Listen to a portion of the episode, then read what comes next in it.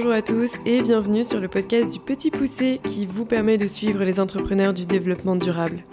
Aujourd'hui, j'ai le plaisir d'inviter Paul Martin qui a cofondé ITAC avec Baudouin de la Varande. ITAC, c'est un bureau d'études qui accompagne les particuliers dans la rénovation énergétique de leur maison ou de leur appartement, et ce jusqu'à la récupération des aides de l'État. Il faut savoir que 30% de la consommation d'énergie en France est consommée par des bâtiments résiduels et que nous avons un objectif de 700 000 rénovations énergétiques de ces passoires thermiques par an. Il y a donc un gros enjeu écologique à rénover nos habitations, mais aussi économique dans un contexte de guerre. Et Paul nous explique l'utilité de cet audit avant de faire ses travaux.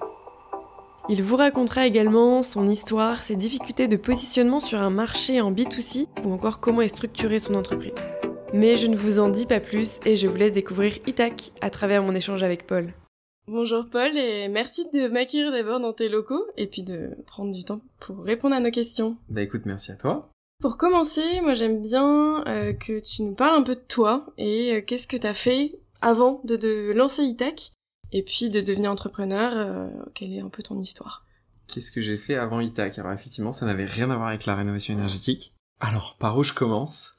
Moi, j'ai une formation, euh, on va dire, classique généraliste euh, d'école de commerce.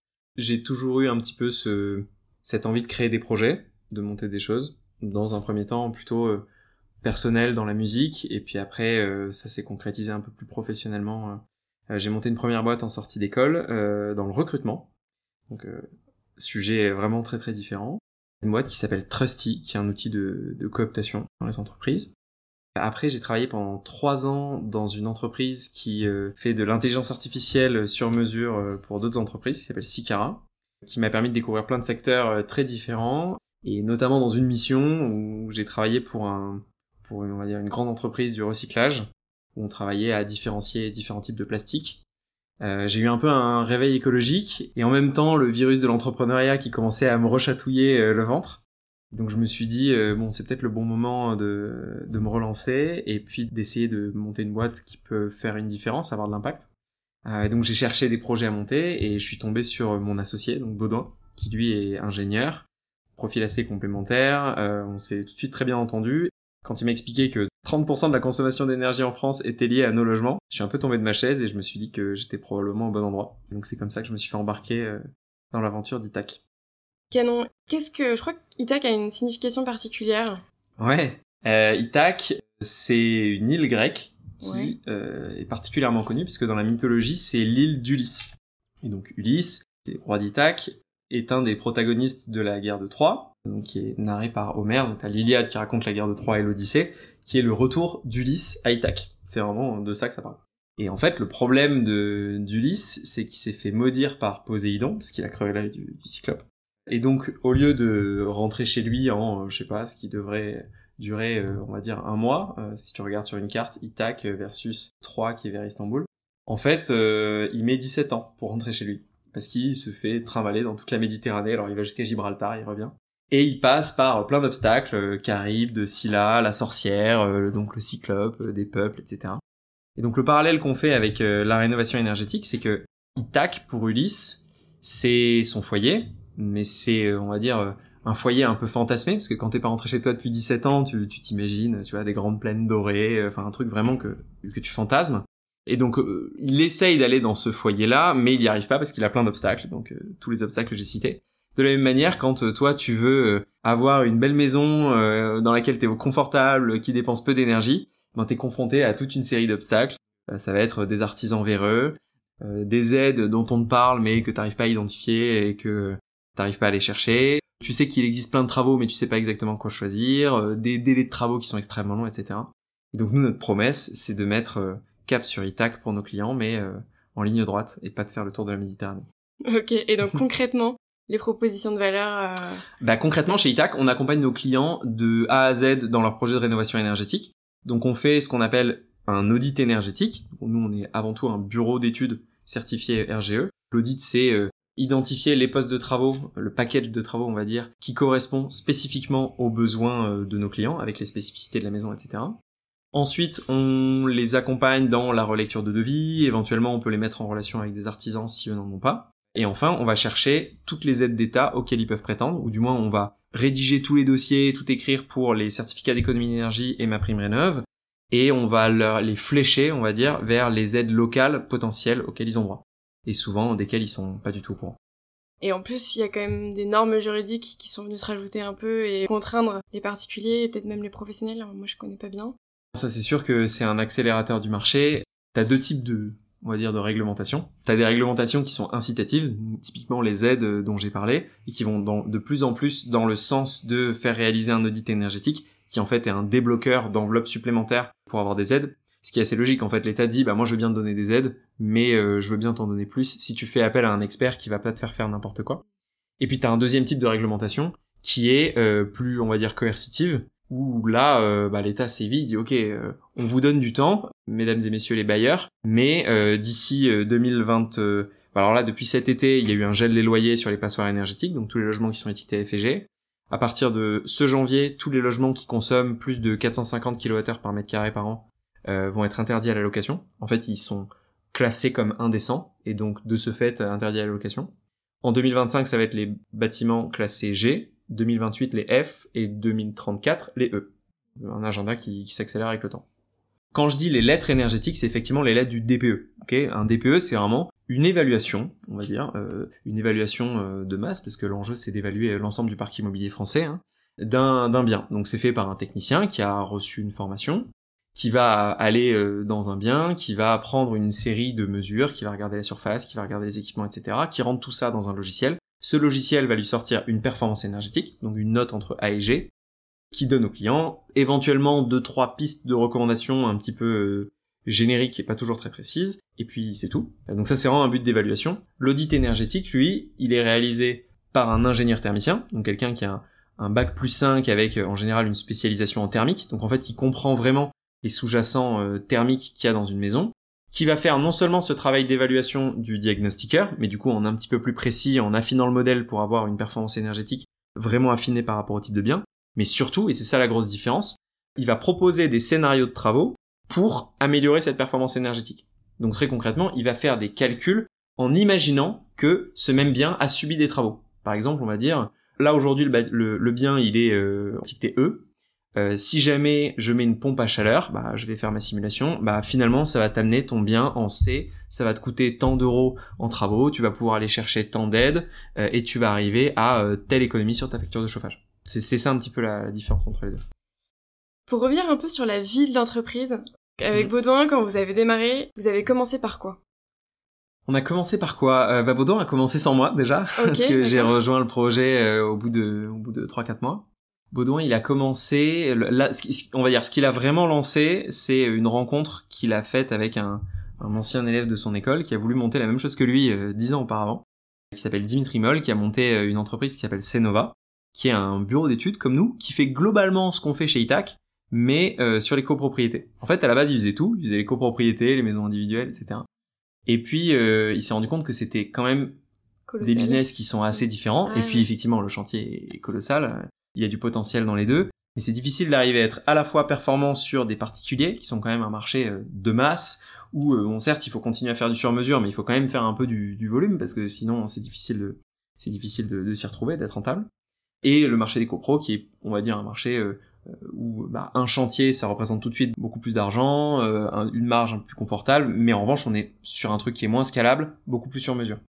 Et donc, euh, quand il a vu Baudouin en train de lui pitcher l'idée qu'il avait eue il y a 10 ans, il s'est dit, bah, plutôt que de continuer moi à faire les deux, je vais le faire, mais par le biais de, par le biais d'Itac. Donc, Dimitri s'est associé avec nous. Il est associé minoritaire euh, d'Itac. C'est comme ça qu'on s'est lancé. Et après, bah, le, premier truc euh, très difficile à faire, c'est d'avoir la certification RGE pour être un bureau d'études officiel pour pouvoir faire des audits. Parce qu'il vous demande quoi concrètement? Bah, C'est une certification qui demande un certain nombre de prérequis Typiquement pour un ingénieur, donc ce qui était le cas de, Baudouin, mon associé, il fallait donc en plus de son diplôme d'ingénieur, il fallait qu'il ait travaillé au moins un an dans une euh, entreprise en lien avec l'énergie ou la rénovation énergétique, qu'il fasse une formation et ensuite qu'il passe un examen pour, euh, pour pouvoir avoir euh, cette certification. Après, tu as une certification probatoire pendant un an et encore après cette année-là, tu as ta certification réelle qui te permet de faire des hmm. audits. Est-ce que vous avez rencontré des difficultés particulières dans tout ce process parce que là, vous en êtes vraiment à la mm. commercialisation. Avant peut-être le, déjà définir euh, bah, le projet, le service. L'avantage qu'on a eu, c'est qu'en passant par Cenova, euh, il y a quand même pas mal de choses qui étaient balisées, parce que eux avaient déjà lancé une partie de cette activité-là, donc ça a été vraiment un gros coup de boost et un, super super coup d'accélérateur. Les difficultés principales qu'on a rencontrées au début, je dirais que c'est des difficultés de positionnement. En fait, nous, on a toujours adopté un positionnement, euh, on va dire, euh, on se positionne sur la qualité. Notre conviction, pour bien faire, c'est qu'il faut passer du temps sur une maison pour arriver à faire des recommandations qui sont pertinentes et des, des calculs qui sont euh, réalistes. Et aujourd'hui, il y a beaucoup d'acteurs du marché qui passent très très peu, voire quasiment pas de temps sur les audits énergétiques, qui sont, on va dire, des espèces d'audits tampons, qui permettent, donc qui sont des sésames, comme j'ai dit tout à l'heure, pour euh, avoir accès à plus d'aide, et donc qui évidemment euh, se ressent sur le prix, quoi. Parce que finalement, mon business c'est un business de service, donc c'est du temps de gens que je facture à des clients. Donc c'est sûr que si euh, mon audit il me prend une heure ou s'il me prend deux jours et demi, bah derrière je le vends pas, je le vends pas de la même manière et je marche pas de la même manière. Donc une vraie difficulté qu'on a eu au début, c'était bah, d'essayer de comprendre quoi. Pourquoi est-ce qu'il y a autant de gens qui qui sont aussi peu chers et nous on est si cher, on n'arrive pas à être moins cher que ça? Et avec le temps en fait, on a compris que que non, c'était juste une histoire de positionnement, euh, que c'était une histoire de conviction, c'était une histoire d'opinion et de service que qu'on avait envie de rendre aux gens. Et aujourd'hui, on est super fiers d'être effectivement un petit peu plus cher que le marché, parce qu'on est sûr que derrière, sur l'enveloppe globale des travaux et sur les économies euh, qui vont être données aux particuliers, plus sur l'augmentation de la valeur du bien, etc., le retour sur investissement est très largement gagnant. Mais ça, ça a été effectivement une, un peu une difficulté au début. Ouais. Et qui sont les personnes avec qui, enfin, de quelles compétences vous aviez besoin de vous entourer au tout départ? En fait, au début, la, vraie difficulté, qui est l'avantage et l'inconvénient d'un business de service, c'est que bah, tu gagnes de l'argent tout de suite parce que tu peux vendre ton temps. Euh, l'inconvénient, c'est que bon, euh, mon associé Baudouin, euh, moi j'en avais besoin pour monter ma boîte, quoi. Donc c'est bien qu'il fasse des audits parce que ça rapporte de l'argent, mais j'en avais besoin pour pour faire d'autres choses. Euh, et donc il a fallu trouver euh, des gens qui soient capables de rejoindre une aventure euh, encore au tout début, avec des gens qui, bon bah finalement s'y connaissent pas tant que ça en audit énergétique, mais qui ont cette envie de voilà de faire un truc de qualité. Et donc une vraie compétence clé, ça a été de trouver ce profil-là, on va dire le responsable technique, enfin en tout cas c'est ce qu'il est aujourd'hui, qui s'appelle Robin, qui est donc là avec nous quasiment depuis le début, et qui lui bah, a remplacé Baudouin assez rapidement sur la réalisation de ses audits, et qui peu à peu en fait a structuré notre équipe d'auditeurs. Donc aujourd'hui on a euh, entre 10 et 15 auditeurs euh, chez Itac. C'est Robin qui manage cette équipe et on va dire qui est garant du savoir-faire technique d'Itac, de le diffuser, euh, de le faire progresser. Et, ça, en plus, ces compétences-là, enfin, les gens que vous recrutez, c'est des gens qui savent faire un audit énergétique. Qu'est-ce qu'un énergéticien? Eh ben, c'est une bonne question. Euh, alors, effectivement, comme je disais, un, un, un auditeur énergétique, c'est un ingénieur thermicien, donc c'est quelqu'un qui a fait des études d'ingénieur déjà, et puis en général qui a une sensibilité euh, sur la partie thermique. Euh, faut savoir que l'audit énergétique, ça existe depuis assez longtemps en fait. Euh, il y a des bureaux d'études qui sont super vieux et qui font ça depuis depuis quelques années, mais c'était pas du tout répandu. En fait, avant c'était vraiment des initiés quoi, qui faisaient mmh. venir un bureau d'études chez eux avant de avant de poser de l'isolant ou changer une fenêtre. Et c'était vraiment une, niche. L'audit énergétique, il était plus, on va dire, démocratisé sur le secteur tertiaire, par exemple, où pour le coup, il y a un vrai enjeu d'économie d'énergie à l'échelle de l'entreprise, euh, à la limite au niveau des immeubles, tu vois, des copropriétés, typiquement ce sur quoi s'est positionné Cenova un peu naturellement euh, dix ans avant l'ITAC en fait. Mais donc le, métier de thermicien, lui, il existe depuis un moment dans le bâtiment. Euh, les réglementations thermiques, il y en a depuis les années 70 et elles évoluent, elles évoluent depuis ce moment-là. Maintenant, un auditeur énergétique spécialisé sur les maisons et sur les appartements, ça pour le coup, on va dire le fait que ça se démocratise et que ça se massifie, ça c'est assez nouveau. Et du coup, il y a une vraie pénurie de main d'œuvre sur le sujet. Comment est-ce qu'on les trouve? Euh, Il y a deux possibilités, enfin trois possibilités.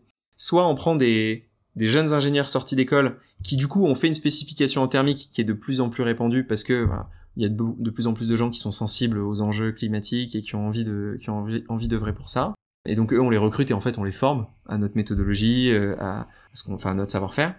Euh, soit on prend des personnes en reconversion professionnelle qui en fait ont un vrai savoir-faire d'ingénieur mais qui sont n'y connaissent rien en thermique qui passe par des formations type euh, La Solive avec qui on travaille beaucoup, qui est une, formation de, de, reconversion en rénovation énergétique ou autre, et derrière qu'on forme chez nous. Soit pour le coup des ingénieurs thermiciens qui ont fait ça pas forcément sur de la maison individuelle, mais pour le coup qui s'y connaissent vraiment en thermique du bâtiment et qui ont envie de, de bosser avec des jeunes. Et après sur le reste euh, des équipes, comment vous êtes structuré aujourd'hui? Alors le gros de la main d'œuvre, c'est des ingénieurs thermiciens. Donc aujourd'hui on est une vingtaine chez Itac. Tu vois, je te disais entre 10 et 15 ingénieurs thermiciens, ça te laisse à peu près, ça te donne à peu près une idée de, du reste. Sinon, le reste, c'est des fonctions support pour épauler nos clients après l'audit énergétique. Donc, ce que je disais tout à l'heure sur la partie euh, recherche, euh, recherche d'aide. Et euh, du, des développeurs, parce qu'on développe aussi une solution euh, technique, nous, en interne. Donc, on n'a pour l'instant pas vocation à commercialiser, mais qui nous aide à être beaucoup plus productifs sur nos audits et donc à être compétitifs sur le marché tout en transigeant pas sur notre ligne rouge de qualité. On veut pas faire des audits poubelles entre guillemets. On veut euh, délivrer vraiment de la qualité avec nos clients et être capable de leur délivrer du conseil.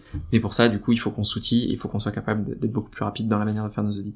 Et puis la partie commerciale aussi. Pendant longtemps, ça a été que moi, hein, la partie commerciale, parce que on a la chance effectivement d'être porté quand même par un marché euh, qui là est en pleine ébullition entre la loi euh, climat et résilience qui a été votée euh, à l'été 2021, donc sur ce que tu évoquais tout à l'heure sur les réglementations pour les propriétaires bailleurs, il y a eu les élections présidentielles où, alors vraiment, s'il y avait un sujet sur lequel tout le monde était d'accord, de Philippe Poutou à Marine Le Pen, c'est euh, la rénovation énergétique, les 700 000 passoires qu'il faut rénover par an, et évidemment euh, la, la guerre en Ukraine qui euh, fait que le, le prix de l'énergie explose et que donc il y a de, beaucoup, de plus en plus de ménages qui sont en train de se dire, euh, plutôt que de donner de l'argent à, à EDF, faudrait peut-être mieux que je fasse changer, euh, enfin que je mette de l'isolation chez moi ou que je fasse Mmh. changer mon système de chauffage. Et du coup, les clients, vous, vous trouvent comment? Alors on a pas mal de partenaires, euh, des partenaires de travaux notamment, à qui on envoie des gens qui ont besoin de faire des travaux, mais qui eux en retour aussi nous envoient de, leurs clients qui font de l'audit énergétique. Typiquement euh, EMEA, qui est un de nos partenaires euh, que tu connais un peu. On a pas mal de bouche à oreille, puisque maintenant ça fait un peu plus d'un an qu'on... Le bâtiment, ça fonctionne quand même pas mal comme ça. C'est des gens qui se recommandent des gens, etc.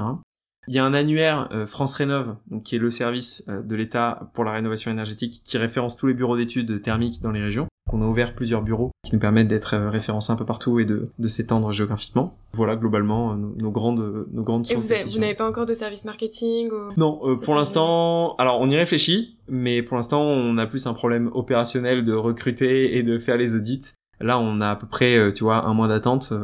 Les efforts commerciaux, c'est plus avoir les clients au téléphone qui nous contactent pour bah, leur parler de notre service et les convaincre de venir chez nous. Pas tellement de d'en faire euh, venir de plus en plus. Quoi. Mais mais ça va arriver. Bah, à force de recruter, ça va arriver forcément. Alors jusque-là, vous êtes financé comment? Et vous avez prévu Bah ça un c'est développement? c'est la beauté des c'est ce que je disais tout à l'heure il y a des avantages et des inconvénients à monter un business de service mais vraiment l'avantage c'est que bah tu dégages de de l'argent euh, au premier jour quoi Mm. Euh, au premier jour tu peux vendre euh, vendre un audit euh, ça te rapporte de l'argent avec cet argent bah on a commencé à pouvoir payer Robin et puis euh, Robin bah il a fait des audits ça a dégagé de l'argent puis on a pu embaucher quelqu'un d'autre etc etc c'est pas 100% vrai on a aussi euh, eu des, des petites subventions à droite et à gauche, euh, des, des prêts d'honneur, on a fait un prêt à la banque aussi. Euh, je sais que ça se fait plus trop dans le monde des startups, mais... Vous êtes complètement Voilà. indépendant du coup euh, du coup, on est bah, complètement indépendant. Il y a Cenova, euh, qui a une Oui, partie vrai, qui est actionnaire minoritaire d'Itac, mais pas contre des fonds capital. Euh, et sinon, ouais, on est complètement indépendant, on n'a pas levé de fonds. Aujourd'hui, on s'est on s'est développé comme ça. Et effectivement, euh, là se pose un peu plus la question avec les frais de, de développement informatique qui, pour le coup, sont des investissements qui sont un petit peu Mm. plus lourds, que pour l'instant, on arrive à autofinancer. Donc euh, là, on est super content de ça. Si jamais on veut accélérer dans le futur, typiquement, si on a une vocation à commercialiser notre solution euh, informatique qui pour l'instant nous aide euh, simplement, simplement nous, euh, là dans ce un cas-là, business à part là pour le coup. ouais euh, c'est ça. Euh, ou pour le coup, ce serait du SaaS un peu plus classique, là qui justifierait peut-être euh, de d'aller lever des fonds. Ou alors si on veut vraiment accélérer fort euh, notre expansion géographique, où là ça pourrait avoir du sens. Mais pour l'instant, c'est pas trop. On, on, on- voilà, on se laisse, on se laisse Ouais, aller, bien, on, on voit, on voit comment le futur va évoluer. Et d'ailleurs au niveau géographique, vous êtes, vous allez jusqu'où? Parce que là, on est à Paris actuellement. Ouais. Alors aujourd'hui, on intervient globalement euh, dans toute la moitié nord de la France. On va jusqu'à Lyon, on va jusqu'à Bordeaux, euh, parce qu'il y a le TGV euh, qui nous y amène rapidement. Euh, sinon, on va bah, voilà, à Rennes, à Strasbourg, à Lille, un peu, un peu partout, bon, évidemment partout en Ile-de-France. Et la plupart de nos audits restent quand même à Paris et, et en Ile-de-France. Ouais, il y Mais a un voilà, on est gros de enjeu particulièrement euh, à Paris, mais d'ailleurs finalement pas tant que ça, parce qu'il y a un enjeu dans toute la France. Bah, il y a un enjeu dans toute la France. Le, la spécificité de Paris, c'est, euh, on va dire son urbanisme, le fait que t'aies des appartements dans des immeubles haussmanniens, desquels tu peux pas toucher la façade, parce que, euh, voilà, elle est classée, tu peux pas isoler par l'extérieur, ou tu peux pas non plus euh, facilement euh, changer les fenêtres, ou, euh, bah, si t'es dans un immeuble, il faut l'accord de la copro pour changer un système de chauffage collectif, ou donc finalement, ta marge de manœuvre à l'échelle de l'appartement est un petit peu réduite. Donc c'est là que l'audit énergétique il est vraiment intéressant parce qu'en fait avec le logiciel t'es capable d'aller simuler de manière assez assez subtile quel va être l'impact de quel poste de travaux sur ta note énergétique? Je te donne un exemple. Euh, Est-ce qu'il faut que tu mettes euh, 15 cm d'isolant euh, dans ton dans, sur, ton mur, ou est-ce qu'il faut que t'en mettes 20, ou est-ce qu'il faut que t'en mettes 10, est-ce qu'il faut que t'en mettes 3. Mm. Euh, vu le prix du mètre carré à Paris, euh, évidemment, le moins tu mets d'isolant, le mieux, parce que ça te prend moins de surface. Mais l'enjeu pour un propriétaire bailleur, c'est quand même de se mettre à l'abri de la zone rouge, tu vois. Donc faire ces calculs-là, ça permet de te dire, ok, bon bah, je veux bien investir 10, 15, 30 000 euros de travaux pour mettre mon bien aux normes, mais encore faut-il que je sois certain que à la sortie, j'ai bien la bonne note énergétique. Donc ça, c'est effectivement l'intérêt de, et puis que je puisse avoir quelques économies aussi. Pour les propriétaires bailleurs, c'est pas tellement eux qui payent, c'est plutôt les locataires. Après, euh, le marché est tellement tendu à Paris de toute façon que les locataires regardent pas tellement euh, les factures d'énergie. Mais euh, c'est vrai que bon, bah là en ce moment on est dans un contexte où le prix de l'énergie explose. ça risque, ça risque effectivement de se poser rapidement. Ouais. Mmh, carrément. Non, mais surtout pour les propriétaires bailleurs, en plus de, de la location, il y a un vrai enjeu de valeur immobilière. Parce qu'aujourd'hui, le prix du mètre carré, typiquement à Paris, il est euh, quasiment 100% corrélé à la surface. Il est très très peu corrélé à l'étiquette énergétique. Mais nous, on le voit de plus en plus. Euh, les agents immobiliers nous appellent en nous disant qu'ils ont du mal à vendre les biens qui sont F et on le voit partout ailleurs en France, les prix sont en train de se corréler à l'étiquette énergétique. Il y a une étude qui s'appelle euh, l'étude sur la valeur verte de l'étude de notaire de France, qui est publiée chaque année, et qui montre que tu peux avoir des écarts de, de valeur de biens qui vont jusqu'à 30% entre un bien A ou B et un bien F ou G, toutes caractéristiques égales par ailleurs, donc euh, même ville, euh, mm. même surface. Donc il y, a une vraie prise de conscience de ce truc-là qui évidemment est amplifiée par les mesures réglementaires dont on parlait tout à l'heure. Et un locataire pourrait pousser son propriétaire à faire des travaux énergétiques? Oui, bah typiquement si euh, tu vis dans un bien qui est classé F, qui est classé F ou G depuis là le 22 ou le 24 août, je sais plus, ton locataire, ton propriétaire pardon, a plus le droit d'augmenter son loyer. Mm. Si euh, si t'as envoyé l'augmentation classique de septembre euh, des, des plus 3% ou je sais pas quoi, bah tu peux lui passer un coup de fil et dire euh, ouais, bah en fait non. si on revient un peu sur la dimension écologique, ouais. quand même qui est assez fort chez Itac, mm. est-ce que vous aviez identifié des valeurs, une mission particulière? Et puis même toi, en tant que personne, comment tu te situes face à cette question? Moi ce qui m'anime c'est monter une boîte. Et ce qui, j'ai eu un réveil écologique, on va dire, il y a deux ans, où grâce à la mission dont je t'ai parlé, j'ai de plus en plus, euh, on va dire, compris un petit peu les enjeux que j'avais autour de moi. Donc je voulais monter une boîte qui avait un impact écologique. Maintenant, je savais pas quoi. et surtout, j'étais assez peu renseigné, j'avais pas trop d'idées des ordres de grandeur. Euh, et donc le chiffre que je disais tout à l'heure qui m'a vraiment euh, tué, c'est que une unité d'énergie sur trois qui est consommée en France, c'est nos logements, quoi. C'est-à-dire que souvent, on a l'image de l'avion, on a l'image de, de l'industrie, des transports, de, de, plein de choses, de, de ce qu'on achète. oui, c'est vrai mais 30% ça reste nos maisons quoi. Euh, donc quand tu regardes euh, la part des trucs qu'il y a à faire, c'est quand même euh, c'est quand même énorme. Ça représente 13% des gaz à effet de serre. Donc bien sûr à l'échelle individuelle, ton impact il est beaucoup plus gros en arrêtant de prendre l'avion que en rénovation énergétique, parce qu'il y a très peu de gens qui prennent de l'avion comparé aux gens qui habitent dans des maisons, savoir tout le monde. Mais à l'échelle globale, c'est vraiment un énorme levier de de la transition énergétique. Ça, ça nous a vraiment drivé avec euh, avec Baudouin. Euh, et donc on s'est dit, ok, dans ce grand chantier de la rénovation énergétique, qu'est-ce qu'on peut faire? Et en fait, en interrogeant un petit peu euh, les gens de, pourquoi est-ce que ça va pas plus vite quoi? S'il y a un tel consensus politique sur ce truc-là, pourquoi est-ce que ça va pas plus vite? Et en fait, on s'est rendu compte qu'il y avait plein de blocages. Il y a un blocage, bon, qui est financier, hein, ça c'est sûr, parce qu'il y a des aides d'État, mais les gens ils savent pas trop à quoi ils ont droit, ils savent pas comment aller les chercher. C'est toujours hyper compliqué, etc même quand il y reste à charge hein, aussi derrière, il faut s'endetter. Euh, le retour sur investissement, il est pas, il est pas immédiat quand même. Hein, c'est un certain coût d'engager de, des travaux de rénovation énergétique. Donc certes, tu t'y retrouves sur ta facture de chauffage, mais bon, avant d'avoir remboursé tes travaux avec ta facture de chauffage, il faut quand même, faut quand même un petit temps. Donc c'est bien d'avoir des organismes financeurs. Mais surtout nous, là, là où on a, où on a spoté un, un énorme problème, c'est sur la diffusion de l'expertise euh, thermique. En fait, en se renseignant, donc ça c'est le travail d'ingénieur de, de Baudouin, il s'est rendu compte que, bah ouais, en fait, c'est assez complexe la thermique dans une maison. Les échanges thermiques, euh, pourquoi est-ce que il y a de l'énergie qui part, euh, pourquoi est-ce que euh, il y a des sensations de froid, qui est pas exactement la même chose. Et ça, ça se voit dans les chiffres. Il y a une étude de l'ADEME qui est absolument horrible, que je te déconseille de lire à moins de, de déprimer, qui montre que entre 2014 et 2016, qui est l'échantillon de l'étude, 75% des travaux de rénovation énergétique, donc qui ont utilisé des aides d'État, n'ont pas abouti à une amélioration de la performance énergétique. Donc une amélioration, ce qui est considéré comme amélioration dans l'étude, c'est un changement de, de l'être énergétique. Donc en fait, trois fois sur quatre, les travaux concrètement ne servaient à rien quoi. Et en fait, qu'ils avaient suivi un DPE qui était pas. Alors à l'époque, euh, donc c'était avant le, la réforme du DPE qui donnait des préconisations, c'est depuis 2021, donc ça c'est quand même très très récent. Non, à l'époque il y avait même pas de préconisations sur sur les DPE. Mais quand tu y réfléchis, c'est assez logique. Si l'État te dit, je te donne de l'argent pour changer tes fenêtres, ou je te donne de l'argent pour mettre de l'isolant dans tes combles, bah toi tu vas faire ça quoi. Tu vas changer tes fenêtres, tu vas mettre de l'isolant dans tes combles. Sauf que si le problème en fait c'est ni l'un ni l'autre, c'est euh, bah, euh, euh, tes murs par exemple, ou ta porte, ou ton système de chauffage, ou que sais-je, en fait mm. t'as dépensé de l'argent à toi, de l'argent public, mais tu l'as littéralement jeté par les fenêtres, sans mauvais jeu de mots. donc c'était assez terrible. Et en fait le quand on y réfléchit et à force de se renseigner sur ce truc-là, on se rend compte que de la même manière que ça viendrait à l'idée de personne de construire une maison sans faire appel à un architecte, parce que tu aurais peur qu'elle s'effondre.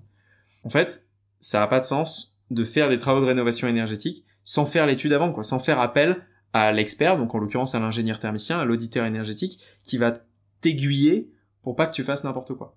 Euh, pas que tu fasses n'importe quoi pour qu'effectivement ça ait un impact sur ta performance énergétique, mais surtout que ça, ça te permette ça te permette pardon d'atteindre le toi le, pourquoi tu fais tes travaux. Parce que les gens font pas des travaux juste pour euh, euh, des économies sur la facture de chauffage. Il y en a beaucoup. D'ailleurs la plupart de nos clients nous appellent pour des histoires de confort ou des histoires de peur réglementaire dont on a parlé tout à l'heure.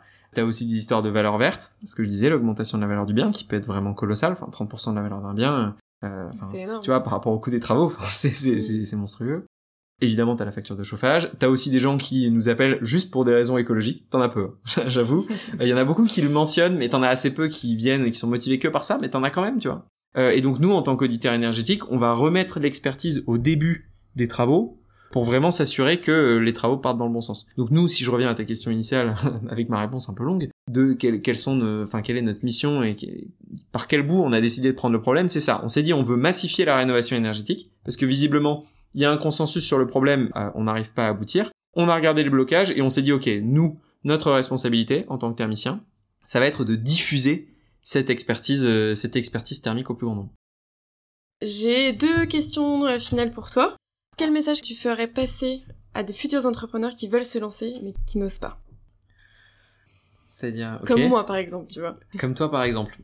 Alors, ce que je te dirais à toi, c'est, en fait, c'est ton devoir quoi. Il y a une urgence. C'est-à-dire que là, euh, sans, sans dramatiser, euh, si, en fait si, en dramatisant, parce que je pense qu'il y a besoin de dramatiser, la planète brûle quoi. Et en fait, euh, il y a besoin de tous les bras possibles pour nous aider à faire quelque chose. La rénovation énergétique, c'est un exemple. Et là, moi, je parle juste de ma niche qui est l'audit énergétique, mais bon, déjà, il y a besoin d'auditeurs énergétiques, il y en a besoin de partout. Mais pas que, enfin, les artisans, ils sont, il y, a, pas du tout assez d'artisans formés pour faire tous les travaux dont on a besoin pour rénover les. L'objectif c'est faire 700 000 rénovations par an euh, pour euh, éradiquer les passoires thermiques d'ici 2030. Donc c'est énorme. Il y a un vrai problème sur la filière euh, des matériaux parce que du coup tout ça doit suivre. Si on veut faire appel à des matériaux d'isolation en plus écologiques donc biosourcés, bah derrière il faut que ça suive. il y a des problèmes de financement, enfin il y a des problèmes partout. Et ça c'est juste sur la rénovation énergétique. Il y a plein d'autres domaines sur lesquels c'est le secteur du PTP, mais il reste tous les autres secteurs. Bah, il reste tous les autres secteurs, quoi. Et il y en a beaucoup qui se lancent. C'est pour ça que c'est génial que tu fasses des podcasts sur sur les gens qui se lancent pour que ça inspire d'autres gens à, à contribuer. C'est un super moyen de de donner du sens à à ce que tu fais au quotidien. Et quelle qualité tu penses qu'il faut avoir pour être entrepreneur? Je pense que la première qualité, c'est la résilience. En fait, tu te prends des tu te prends des trucs dans la tronche, euh, mais vraiment toutes les deux secondes il faut se relever quoi. Il faut se relever, il faut, faut sourire et il faut voir le, le truc du bon côté. Il faut choisir un bon associé aussi. Ça c'est super important. Un associé euh, avec qui tu peux bah, parler justement dans les moments difficiles, euh, qui va être capable de positiver. La principale qualité c'est ça. Ok. Est-ce que tu as un entrepreneur à me recommander qui a développé un business à impact et que t'aimerais bien que j'invite sur le podcast? Je te conseille d'aller interviewer euh, Ilfine Lagarde, qui a monté la, une boîte qui s'appelle Used, y-O-U-Z-D. Elle, elle a monté, on va dire, le, une marketplace qui te permet d'acheter des meubles d'occasion facilement. En gros, c'est un, un Le Bon Coin, mhm. mais vraiment spécialisé dans euh, les meubles et on va dire optimiser pour ça. Le, le, le gros pain euh, sur l'achat de meubles d'occasion. Je sais pas si t'as déjà essayé d'acheter des meubles d'occasion sur Bon Coin. si, mais oui, si j'ai. Ouais, et t'y es arrivé? C'est une vraie galère. Bah c'est une vraie galère parce que quand tu te fais livrer une commode euh, qui mesure je sais pas combien sur je sais pas combien, et donc Used eux non seulement ils référencent tous les meubles, donc c'est vraiment spécialisé là-dedans, c'est par catégorie, enfin c'est bien foutu, et en plus de ça ils te ils te permettent de faire les livraisons. Et euh, elle est super sympa, donc euh, elle répondra à tes questions. Bah écoute, merci beaucoup euh, Paul pour, pour, ton temps et puis euh, à bientôt. Bah bon courage. Et voilà pour aujourd'hui, un grand merci d'avoir écouté cet épisode jusqu'au bout. Si vous souhaitez échanger avec Paul, je vous invite à le contacter sur LinkedIn directement. Et si vous êtes en train d'acheter un nouvel appartement ou une maison dans lequel vous souhaitez réaliser des travaux de rénovation énergétique, ou que vous cherchez le meilleur moyen pour faire baisser votre facture de chauffage, rendez-vous sur www.itac-rénovation.fr. Pour suivre le podcast du Petit Poussé, rendez-vous sur Instagram, le Petit Poussé Podcast ou mon LinkedIn. N'hésitez pas à me donner vos retours ou mettre 5 étoiles sur Spotify ou Apple Podcast. Enfin, pour le prochain épisode, j'interroge Emmanuel qui a créé Solewa, un installateur de panneaux photovoltaïques. À bientôt sur le Petit Poussé!